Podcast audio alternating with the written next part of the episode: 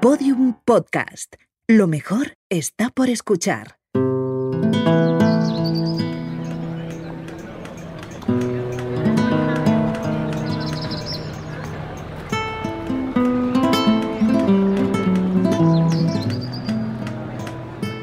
...29 de abril de 1936. En la portada del diario Ahora se ve a un grupo de obreros subidos al andamio. Fuman y sonríen mientras arreglan la fachada del Palacio de Cristal. Están en el Parque del Retiro, donde dentro de pocos días tendrá lugar la votación de compromisarios que designará al nuevo presidente de la República.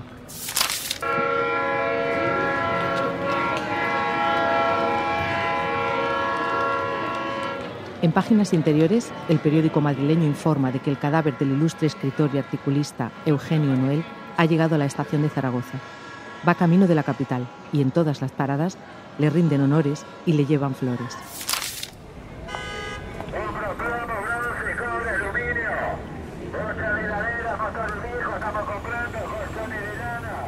Mientras el cuerpo del conocido antiflamenquista llega a Madrid, el reportaje del día es para un cantaor que sobrevive en la capital cantando por Soleá a cambio de unas monedas. Pasamos por la estratégica encrucijada de varias calles muy transitadas. En ella, un corro nos obstaculiza el paso.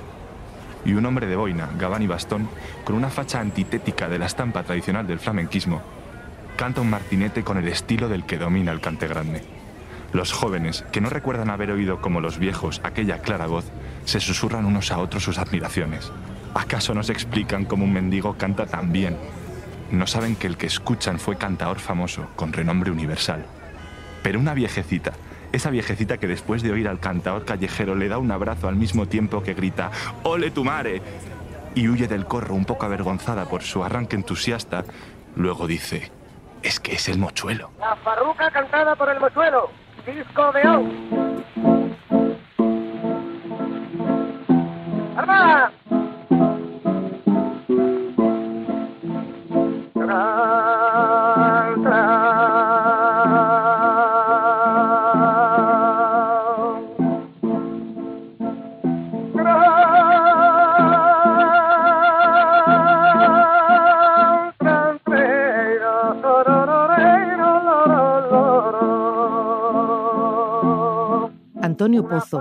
Conocido como el Mochuelo, personificó una historia mil veces repetida en el flamenco, la del artista del Hondo que acaba sus días viviendo de la limosna.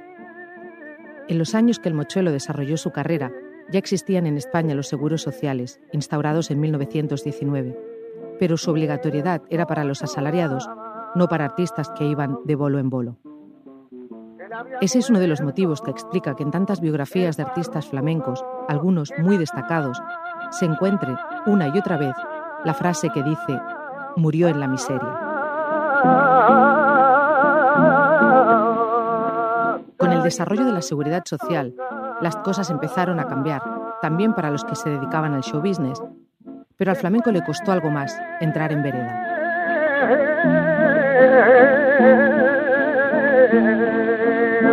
pasar fatiga. Tuve que hacer mm, decenas de entrevistas personales con distintos agentes de- del sector flamenco, con artistas, con programadores, con managers, y realmente eh, esas entrevistas fueron bastante incómodas, porque a nadie le gustaban esas preguntas, no le gustaba a nadie que le preguntase cuánto facturaba, ni cuánto ganaba, ni cuál era su caché. Mm, algo que era mm, bastante diferente a- a- al siglo anterior, que entonces yo que sé, artistas como la Niña de los Peines o Antonio Chacón presumían en prensa de lo que cobraban y de cuál era su caché. Silvia Calado es periodista experta en economía y autora del libro El negocio del flamenco. En él explica las peculiaridades de un sector especialmente desestructurado que ha practicado con más intensidad que otros la objeción fiscal. Experiencias como las que explica el productor de la droguería Music, Chemi López, así lo demuestran. Hombre, ya los ayuntamientos no, no permiten el pago en negro. Eso es imposible. El ayuntamiento ha hecho en ese sentido una labor importantísima, en el- no solamente en exigir que se presente una factura en condiciones y en regla, sino también el hecho de que no se cobra en el momento, se cobra al mes o se cobra al mes y medio, ¿no? Que eso, los flamencos se, quejan mucho de eso, eh, pero pues, claro, eh, la exigencia de tener que hacerlo todo regladamente es fundamental. Eso es fundamental si queremos dotar a nuestro género de un nivel, digamos, mínimo de, de decencia, ¿no? por decirlo de alguna manera. Que al flamenco le esté costando formalizarse no tiene que ver solamente con la imagen romántica, tópica y por tanto parcial que se ha dado siempre del género. También tiene que ver con algo más profundo. Por ejemplo, con el hecho de que el artista flamenco no se vea a sí mismo como un trabajador. A un género que nace de lo popular y aúna la familia, la sangre, lo colectivo, la tierra y el arte, es difícil concebirlo solo como un empleo.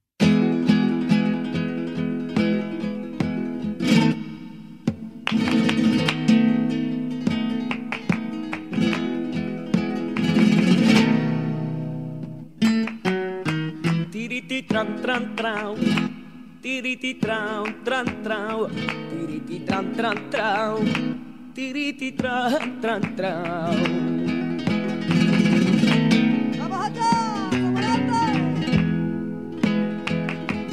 El productor Chemi López habla del flamenco Starlight para referirse a artistas que aparecen en los medios generalistas y logran portadas en revistas de moda. Conciben sus carreras de manera completamente profesional, pero no son la mayoría. De hecho, son una minoría y se les suele acusar de rebajar el flamenco para llegar a un público más amplio. Hay algo de verdad en esa acusación, pues como indica la antropóloga Cristina Cruces Roldán, en el flamenco más que en otras expresiones artísticas, el emisor y el receptor deben compartir códigos y tener una ligazón que ahorre las explicaciones de por qué el que canta frunce el ceño, grita o qué significa que se agarre el pecho cuando canta por seguirillas. Ese público, cree Chemi López, también es una minoría. El flamenco es una, música, primero que no tiene razón de ser en el siglo XXI. Es una música que no, no, no, no tiene sentido que exista hoy día. Es una música que surge en el siglo XIX, se desarrolla durante la segunda mitad del XIX, principio del XX y ya llegado al siglo XXI no tiene sentido. Realmente no es la música de este tiempo. Entonces, realmente yo creo que la solución pasa primero por definir el género, que tiene que ser el flamenco, y, quién decide que tiene, que ser el flamenco, hacia dónde, eh, porque aquí se habla mucho de evolucionar, y quién decide si lo que se evoluciona está bien o mal. Porque hoy podríamos preguntarnos con perspectiva si realmente lo que hizo, por ejemplo, Ketama aportó mucho al cante flamenco.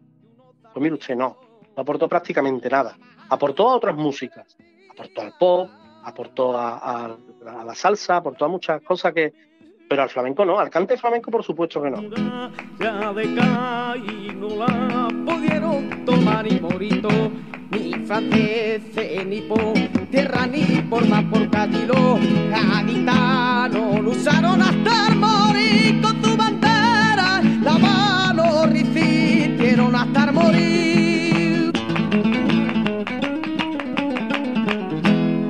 Esos artistas que ocupan la programación de peñas y festivales son en muchos casos herederos de los cantaores de los años 40 y 50.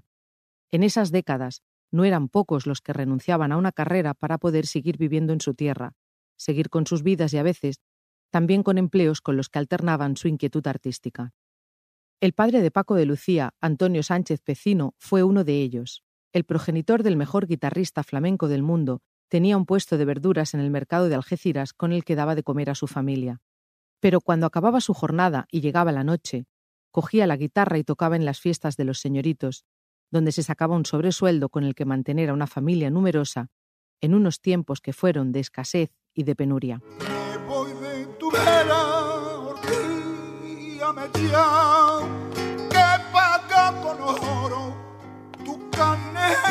Morena.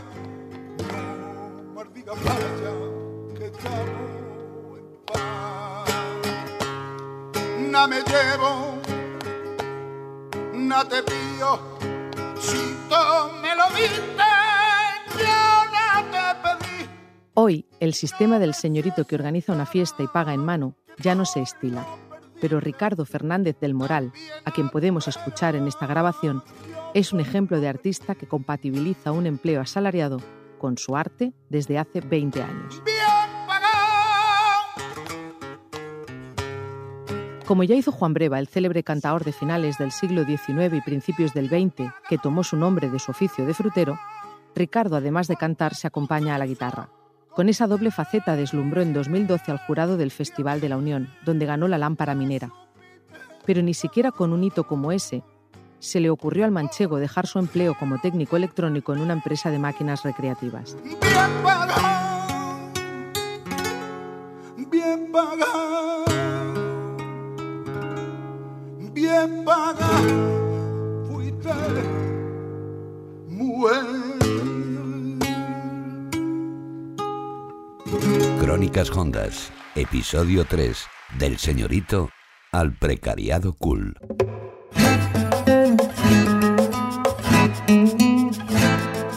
Con la llegada de la democracia y la aprobación del Estatuto de Andalucía, los organismos públicos empiezan a prestarle más atención al flamenco. De ese modo, la Junta de Andalucía y los ayuntamientos fueron supliendo la falta de inversores privados y contribuyeron a la formalización del sector. Pero es una idea extendida dentro del mundo flamenco que esa institucionalización también trajo otros problemas. Pienso que en nuestra sociedad la cultura se considera un bien común. Entonces, en España la mayoría de las programaciones culturales son financiadas por la administración pública. Entonces, claro, esto es, no atiende a las reglas del mercado. Si los artistas que actúan en esos festivales cobrasen según lo que se factura en taquilla, no es que ganaran menos en la mayoría de los casos, sino que a veces incluso perderían dinero. Entonces, por eso tan, tan pocos artistas aquí flamencos en España se atreven a ir a taquilla. Eso solo se lo pueden permitir artistas que arrastran grandes públicos como Miguel Poveda o Saravara. Son casos muy contados. Con ese reconocimiento público, una expresión artística que se ha alimentado de reproducir y repetir letras y compases populares, tanto como de la improvisación, se fue convirtiendo en una disciplina ordenada y reglada. Ni siquiera la alergia al estudio que aún pervive en algunos sectores que creen que el conocimiento le resta magia al flamenco ha impedido que llegue a universidades y conservatorios. Ese desarrollo ha permitido que algunos artistas encuentren en la docencia una manera de tener ingresos estables sin apartarse del objeto de su pasión.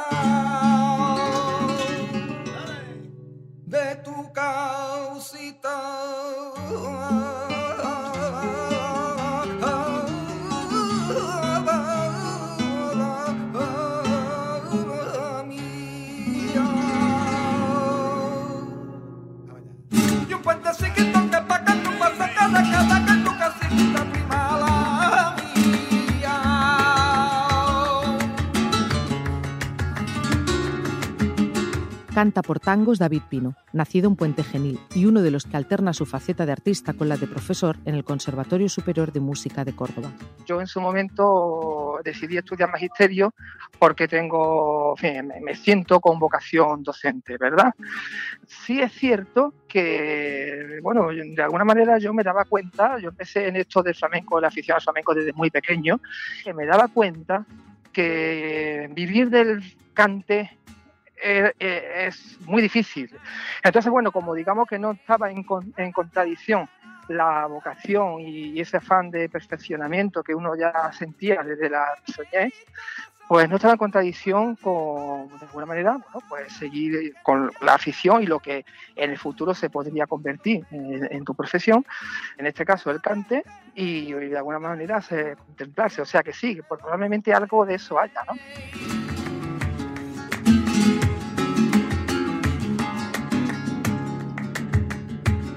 De Madrid han venido varios pintores. Taran, taran, taran, taran.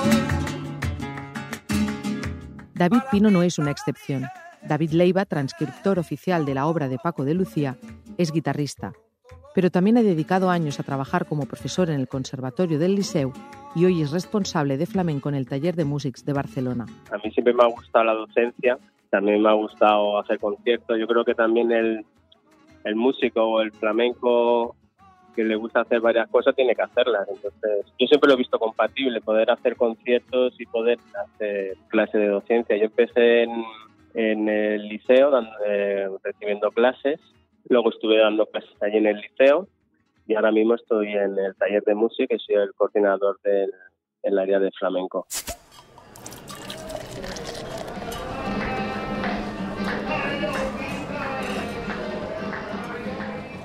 El mochuelo me cita en una taberna de los barrios bajos para hablarme de su vida. El mochuelo es el español más puntual que he conocido. Se ve que este hombre, tan bien dotado por la naturaleza para expresar el pensamiento y el sentimiento de un pueblo meridional, no adolece de meridionalismo.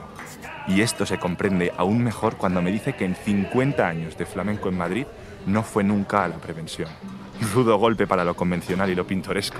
Ese flamenco puntual, que no pide ayudas, rompe el tópico, que suele ser la parte más pequeña, pero también más llamativa de cualquier idiosincrasia. Como explica Calado, los aspectos económicos del hondo presentan peculiaridades que no se dan en otros géneros. Por ejemplo, aún quedan artistas que no conocen los códigos de una entrevista ni de los negocios. Los que lo saben no siempre los quieren, y los que los quieren ven que cuesta dinero, esfuerzo y muchas veces contratar a otras personas que los representen, algo a lo que aún se resisten muchos de ellos. Las letras del flamenco dan mucha información sobre el cómo y el cuándo se gestó este arte y también del modo que ven los flamencos el dinero. En esas coplas se puede apreciar cierta despreocupación por lo material. Por eso en esas letrillas, como en esta soleá que canta Antonio Mairena, es fácil ver las monedas contrapuestas al amor.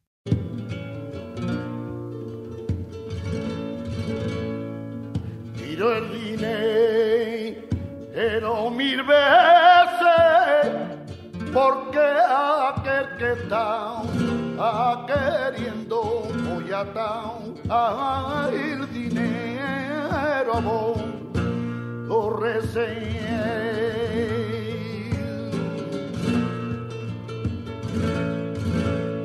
Hay otras cosas que se ponen por delante del dinero. Se escuchan estos tangos que canta la familia Montoya reivindicando su gitanidad, que es otra manera de decir libertad. Mi ley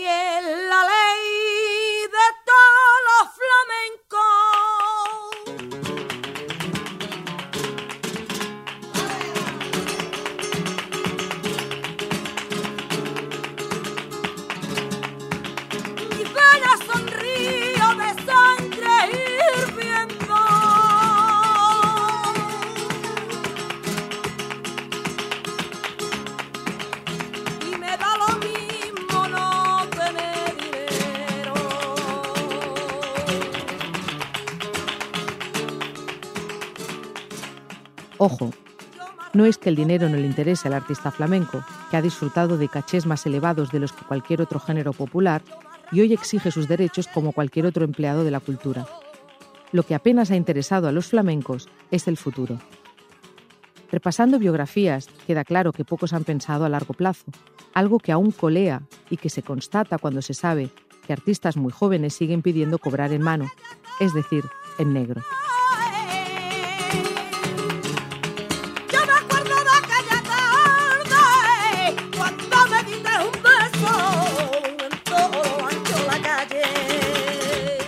Hoy existen coberturas para la vejez, la maternidad y la enfermedad que no existían en los años del mochuelo.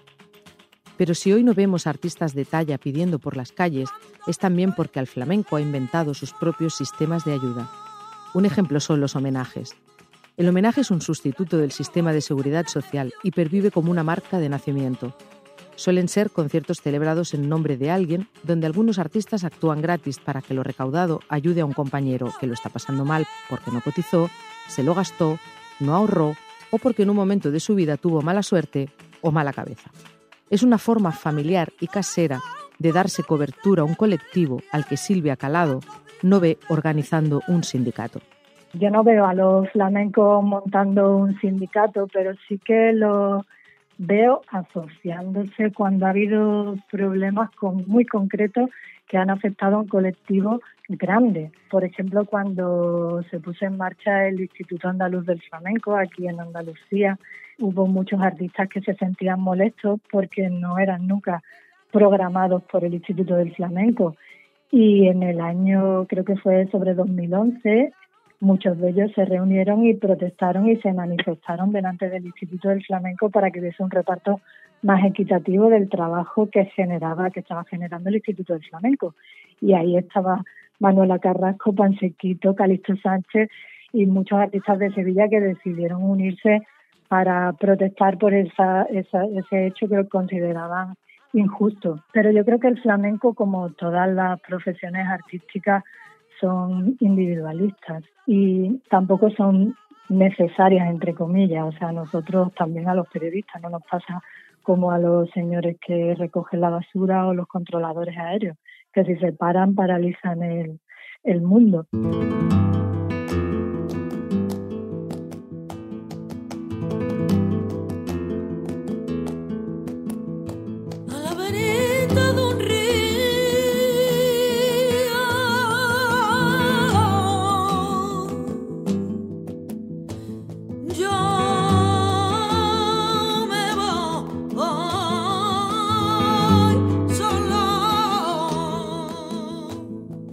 Ana Brenes tiene 26 años y es de Santa Coloma de Gramenet.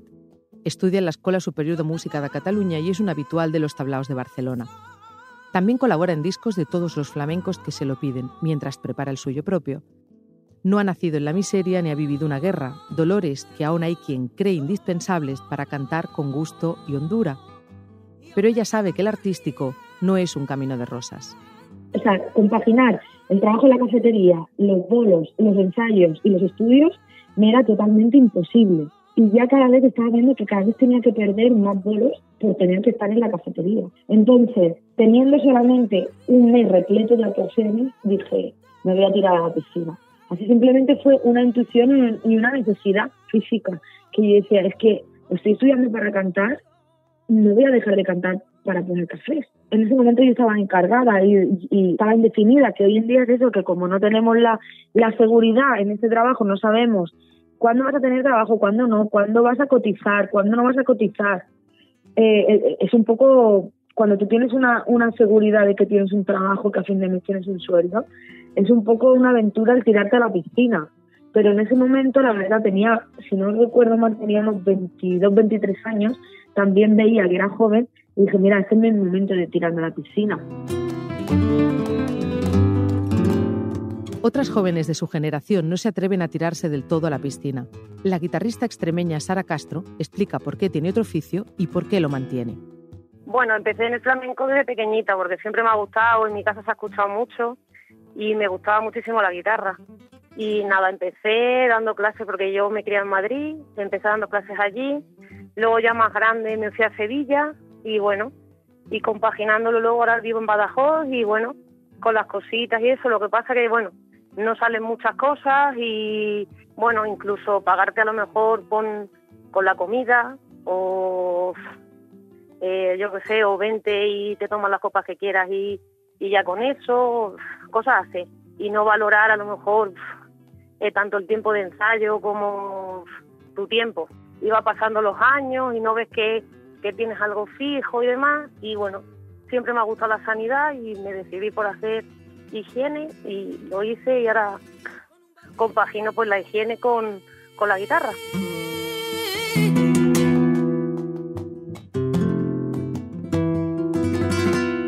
Hay incluso sitios que te ofrecen hacer tres espectáculos, o sea, tres pases por 30 euros. Te llaman para ir a trabajar a un sitio, no, te hablan de, del dinero. Primero te dicen si puedes y cuando tú igual pues dices sí, pues te dicen, vale, no te pagamos, pero te podemos invitar y te va muy bien para que te promociones. Esto es típico. Lo que demuestran ofertas como las que explica Brenes o Castro hablan de un sistema que ha ampliado la educación y las opciones de todas las clases sociales, pero que tiende otras trampas.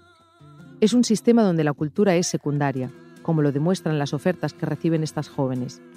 Ofertas de trabajo gratis a cambio de visibilidad, algo que se ofrece con frecuencia a artistas de toda índole, también flamencos, pero que no se le ofrece, por suerte, a un electricista o a un camarero.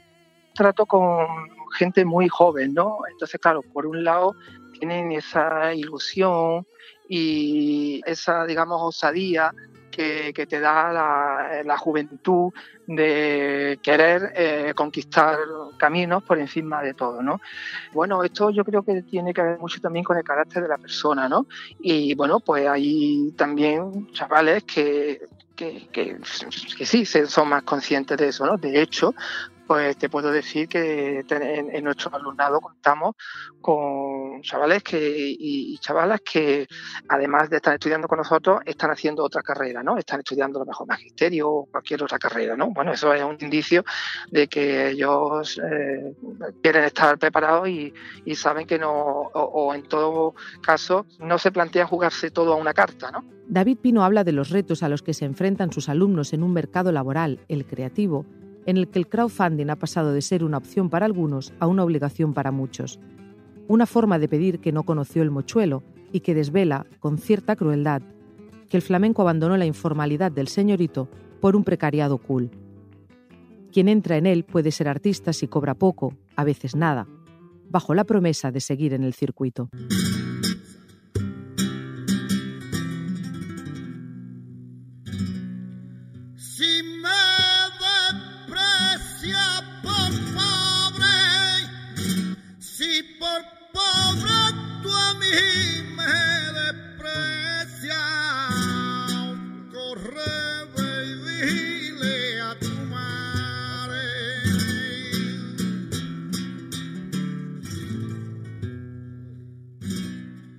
Toca Niño Elías y canta Manuel Cástulo, que lleva más de media vida en el flamenco, y no hace falta ser un experto para detectar su precisión y su calidad vocal y artística. Nacido en Mairena del Alcor, es ganador del concurso de cante hondo Antonio Mairena. Es solo uno de los certámenes que ha ganado, todos exigentes y prestigiosos. Me llévate al Calvario.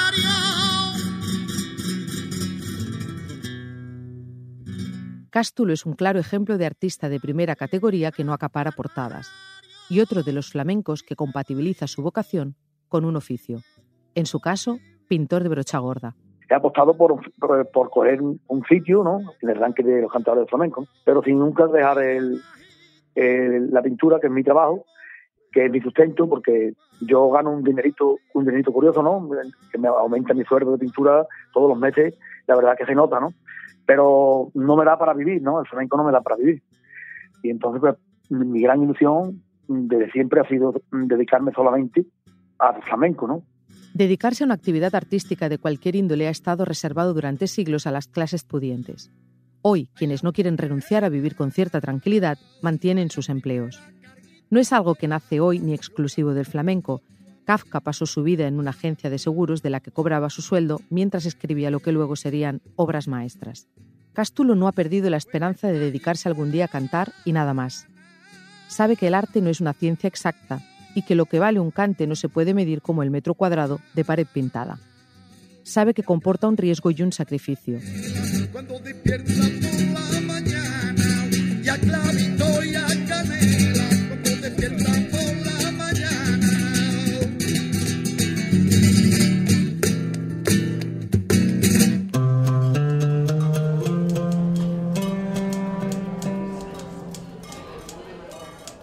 Fama traspasó las fronteras y fue llamado a París por la Casa Pate para impresionar matrices de cilindros para fonógrafos. Fueron aquellos para este pobre viejo, que ante un vaso de blanco manchego evoca sus viejas glorias, días felices de abundancia y de aventuras don Juanescas. Porque este hombre, ahora grave y serio, fue un sensual y no quiere desmentir la casta. Con Quinito Valverde y otros españoles no desaprovecharon la ocasión que les brindaba el ambiente propicio de Francia, la fe francesa en el convencionalismo de la pandereta española. Dinero,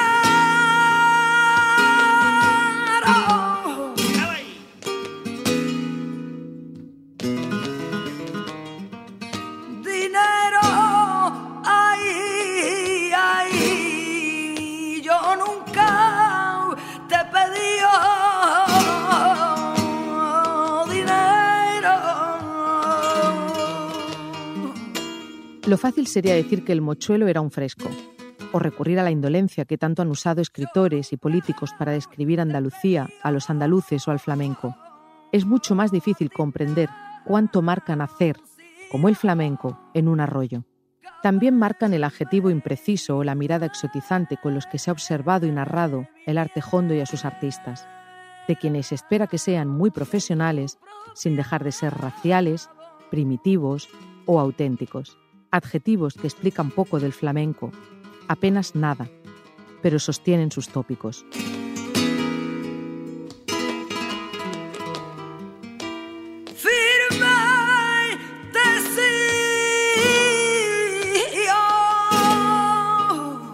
Crónicas Hondas, una serie documental escrita, dirigida y narrada por Silvia Cruz La Peña.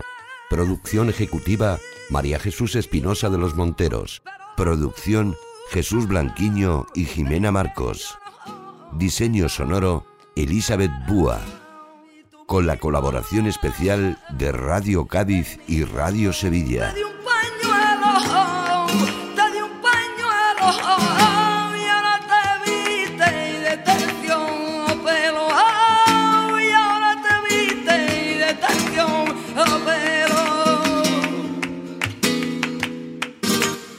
Los episodios y contenidos adicionales en podiumpodcast.com y en nuestra aplicación disponible para dispositivos iOS y Android.